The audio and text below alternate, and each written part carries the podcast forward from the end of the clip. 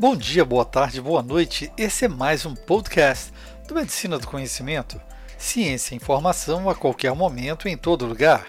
Eu sou Pablo Guzmão, anestesiador. E como compartilhar é multiplicar, citamos resumos de artigos que mostram ações efetivas na prevenção da hipotermia não intencional.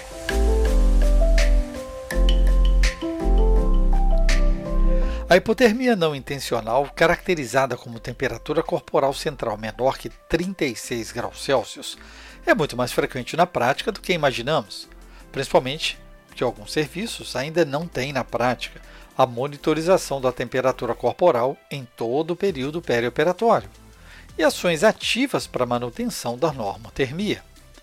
Separamos alguns artigos que, ao longo dos anos, mostram resultados eficientes quanto à prevenção da hipotermia e sugerem ações efetivas na prática da segurança do paciente. Criado na década de 80, os aquecedores de ar quente entraram na prática clínica com a intenção de manter o calor durante a recuperação da anestesia. Sessler e colaboradores avaliaram a perda de calor cutânea usando transdutores de fluxo de calor. Registraram o fluxo de calor em 10 locais da pele em intervalos de 2 minutos em cada um dos cinco voluntários sadios, em um ambiente com temperatura a 28 graus Celsius. As perdas de calor durante 15 minutos antes, durante e depois da aplicação de uma manta de aquecimento por ar forçado ajustado para baixo, em torno de 35 graus Celsius, foram comparados através dos testes estatísticos. Voluntários foram cobertos com uma única manta de algodão durante os períodos de controle. Mostraram que, quando a perda de calor cutâneo é suprimida pelo sistema de aquecimento por ar forçado, o calor gerado somente pelo metabolismo basal pode reaquecer pacientes adultos, em uma temperatura de aproximadamente 1 grau Celsius por hora. A perda de calor da cabeça é uma fração muito pequena do total e, portanto, não precisaria da supressão. Lennon e colaboradores avaliaram um sistema de ar forçado para o aquecimento de pacientes hipotérmicos no pós-operatório. Este trabalho, publicado no Anesthesia Analgesia na década de 90, usou um modelo de estudo prospectivo com 30 pacientes cirúrgicos adultos com temperatura oral pós-operatória menor que 35 graus Celsius. Aleatoriamente, foram encaminhados para terapia de aquecimento com cobertores de algodão aquecidos a 37 graus Celsius ou com um sistema de aquecimento por ar forçado na sala de recuperação anestésica. Ambos os grupos tinham uma temperatura média de 34,3 graus Celsius, quando admitidos na sala de recuperação. E isso é comum na nossa prática clínica, quando não realizamos aquecimento forçado.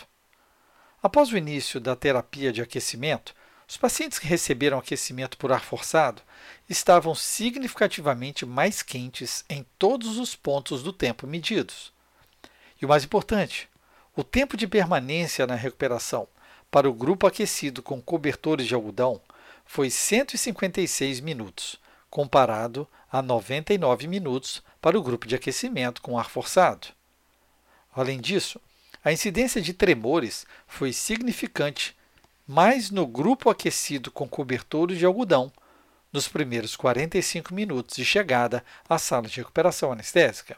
Apresentado no Congresso da Sociedade Americana de Anestesiologia pelo grupo do Hôpital Saint-Antoine, Camus e colaboradores, avaliaram a quantidade de calor transferida pelo uso do sistema de aquecimento de ar forçado em cirurgia abdominal, onde apenas os membros inferiores ficavam disponíveis para o aquecimento do paciente.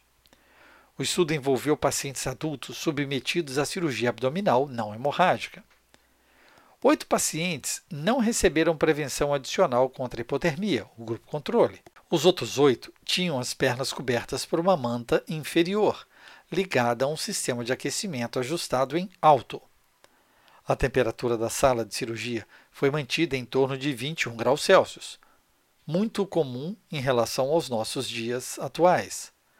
A temperatura central e as quatro temperaturas da pele, tórax, braço, média panturrilha e média coxa, foram registrados em intervalos de 15 minutos para calcular a temperatura média da pele e as alterações no conteúdo de calor corporal. A temperatura média da pele das partes inferiores e superiores do corpo foram calculadas como a média da temperatura de coxa, panturrilha e da temperatura de tórax e de braço, respectivamente. A temperatura da pele diretamente sobre a manta de ar foi monitorada com um termistor não isolado colocado no meio da coxa ventral. Os resultados, comparados usando testes estatísticos, mostraram que não houve diferença significativa entre os dois grupos para idade, peso, sexo e duração da anestesia, em torno de 194 mais ou menos 20 minutos. E temperatura da sala cirúrgica, 21,6 mais ou menos 0,2 graus Celsius. O sistema de aquecimento por ar forçado conseguiu fornecer ganho de calor nos pacientes anestesiados. Isso aconteceu mesmo quando a superfície da pele aquecida estava restrita aos membros inferiores, como durante uma cirurgia abdominal. Publicado no Anesthesia e Analgesia pelo grupo de Hayer, a hipotermia intraoperatória leve aumentou a duração da recuperação espontânea durante a anestesia inalatória em humanos. Sabe-se que a hipotermia reduz a tensão de contração do músculo adutor do polegar em 15% por cada grau Celsius. O objetivo desse estudo foi comparar a atividade e a duração da ação do bloqueio neuromuscular induzido por vecurônio em pacientes normotérmicos e levemente hipotérmicos. No total, 14 pacientes foram incluídos no estudo, 10 pacientes foram aquecidos com o sistema de aquecimento de ar quente forçado, destinado a manter suas temperaturas centrais superiores a 36,5 graus Celsius. Quatro pacientes foram ativamente resfriados para atingir as temperaturas centrais de 34 34,5 graus Celsius. Todos os indivíduos receberam uma injeção em bolos de 0,1 mg por quilo de vecurônio, e sua tensão de contração foi medida em resposta em uma duração de 0,2 milissegundos supramáxima, sequência de quatro estímulos fornecido ao nervo ulnar. A duração da ação do vecurônio foi significativamente prolongada em pacientes hipotérmicos. Os autores concluíram que a dose do bloqueador neuromuscular deve ser ajustada de acordo com a temperatura corporal, usando a resposta de contração como ensaio. Pacientes hipotérmicos devem ter tempo suficiente para se recuperar, mesmo após a reversão com neostigmina. Esse assunto é uma preocupação multiprofissional. Guffre comparou o reaquecimento de pacientes no pós-operatório, luzes, mantas ou aquecimento por ar forçado. Neste estudo prospectivo de 90 pacientes pós-operatórios com temperaturas de admissão menores que 35 graus Celsius foram aleatoriamente encaminhados para serem aquecidos com mantas de algodão aquecidas, lâmpadas de calor radiante ou aquecimento de ar forçado para comparar a eficácia de reaquecimento desses métodos. O aquecimento com cada método continuou até os pacientes atingirem 36 graus Celsius. Entre os pacientes com tremores, os tempos médios de reaquecimento foram semelhantes para cada método. Pacientes sem tremores foram reaquecidos significativamente mais rápidos e estavam prontos para alta mais cedo, usando o ar forçado em comparação com outros métodos. O aquecimento da superfície da pele antes da indução anestésica evita a queda da hipotermia por redistribuição? Essa foi a pergunta levantada pelo grupo da Universidade da Califórnia. Os autores examinaram a hipótese de que a redistribuição interna de calor e a hipotermia podem ser reduzidas pelo aquecimento da superfície da pele antes mesmo da indução da anestesia geral, em forma de pré-aquecimento. Dez voluntários participaram desse estudo de termorregulação durante a anestesia inalatória. Cinco participantes, os controle, não tiveram método de aquecimento externo antes da indução ou durante os primeiros 30 minutos da anestesia. No segundo grupo, cinco voluntários foram aquecidos com um aquecedor de ar forçado durante 45 minutos antes da indução. O aquecimento foi suspenso após a indução anestésica. Todos os voluntários ficaram descobertos após o início da anestesia. a temperatura da membrana timpânica e a perda de calor, transdutores de fluxo térmico, 10 locais ponderados por área, foram então medidas. Os resultados indicam que, apesar da maior perda de calor nos voluntários pré-aquecidos após a indução da anestesia, a temperatura central permaneceu maior que no grupo de controle, onde a diminuição da temperatura da membrana timpânica foi cerca de 0,8 graus Celsius menor do que no grupo pré-aquecido. Os autores concluíram que a hipotermia após a indução da anestesia geral pode ser reduzida pelo pré-aquecimento da superfície da pele antes da indução. Comparando-se terapias de aquecimento intraoperatório, Risson e Sessler publicaram um ensaio clínico prospectivo de pacientes de transplante de rim aleatoriamente encaminhados para um dos quatro grupos de terapia de aquecimento: uma manta de circulação de água, um umidificador aquecido, o sistema de aquecimento de ar forçado ou nenhum aquecimento extra. Todos os pacientes receberam fluidos intravenosos aquecidos e apresentaram queda da temperatura central antes da indução de aproximadamente 1 grau Celsius durante a primeira hora da anestesia, consistente com a teoria de redistribuição da temperatura induzida pela anestesia. O sistema de aquecimento de ar forçado, aplicado a uma área limitada da superfície da pele, transferiu a maior parte do calor e manteve a temperatura central melhor do que os outros dispositivos. Em três horas, a redução da temperatura central foi menor entre o grupo de aquecimento com ar forçado, menos 0,5 mais ou menos 0,4 graus Celsius, seguido pelo grupo com circulação de água, menos 1,2 graus Celsius, mais ou menos 0,4 graus Celsius. Grupo de umidificador aquecido, menos 2, mais ou menos 0,5 graus Celsius.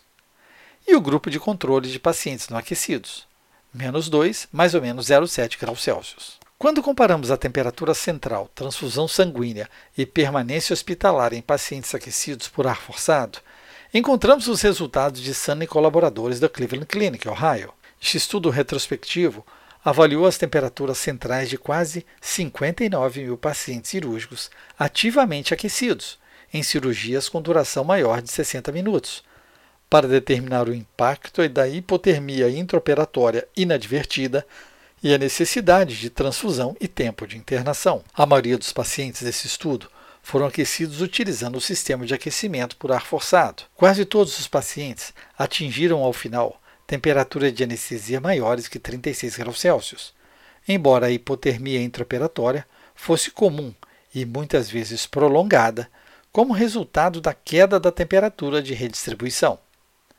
A hipotermia foi associada independentemente tanto às transfusões quanto à duração da hospitalização, embora o prolongamento da hospitalização tenha sido pequeno e sem significância.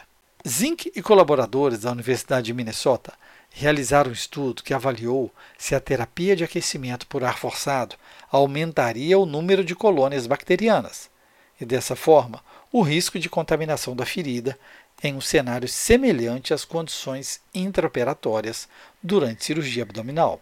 Oito voluntários saudáveis permaneceram em uma mesa cirúrgica durante quatro horas. As partes inferiores do corpo e pernas foram cobertas com um campo estéreo e manta de aquecimento. Para metade dos indivíduos, o aquecimento de ar forçado ficou ativado por duas horas. Os pacientes não aquecidos serviram como grupo controle. Uma placa de cultura foi colocada através de uma abertura no campo cirúrgico sobre o abdômen de cada paciente.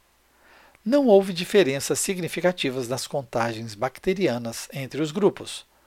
Os autores concluíram que o aquecimento com ar forçado quando usado corretamente em uso único para cada paciente, não aumentou o risco de as bactérias presentes no ar contaminarem a ferida durante a cirurgia. Considerando o tratamento de hipotermia por imersão leve em água fria com reaquecimento por ar forçado, Gisbert e colaboradores publicaram um experimento no capítulo do livro Temperature Regulation Advances in Pharmacological Science, onde, em oito voluntários, avaliaram a eficácia do aquecimento por ar forçado no tratamento da hipotermia por imersão. A hipotermia foi induzida por imersão em água a 8 graus Celsius. Os voluntários foram, em seguida, reaquecidos com aquecimento de ar forçado ou sem aquecimento ativo, em que os pacientes apresentaram tremores dentro de um colchão de mantas de algodão. Foram medidas as temperaturas do núcleo central e da pele, o fluxo de calor da superfície da pele e as medições do metabolismo.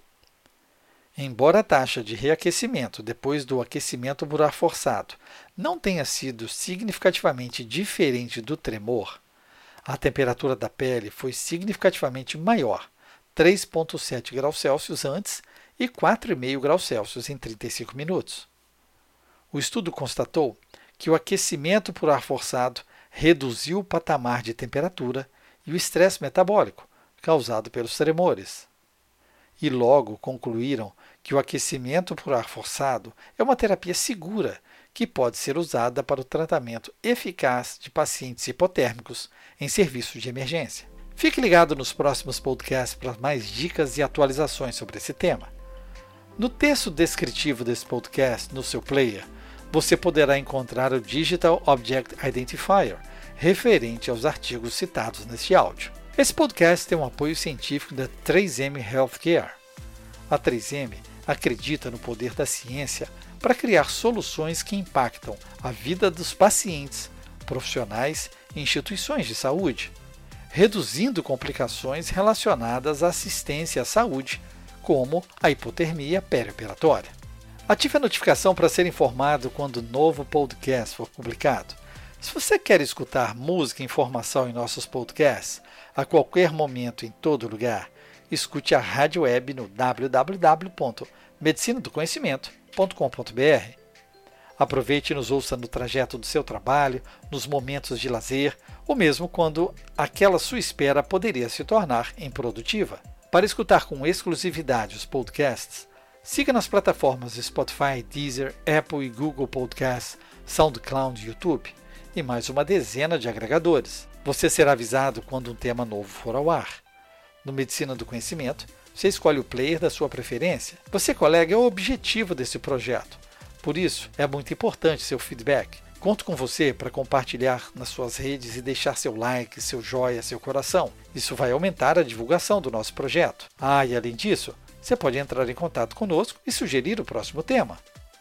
Fique ligado nas redes sociais Twitter, Facebook e Instagram Medicina do Conhecimento. Afinal, compartilhar é multiplicar.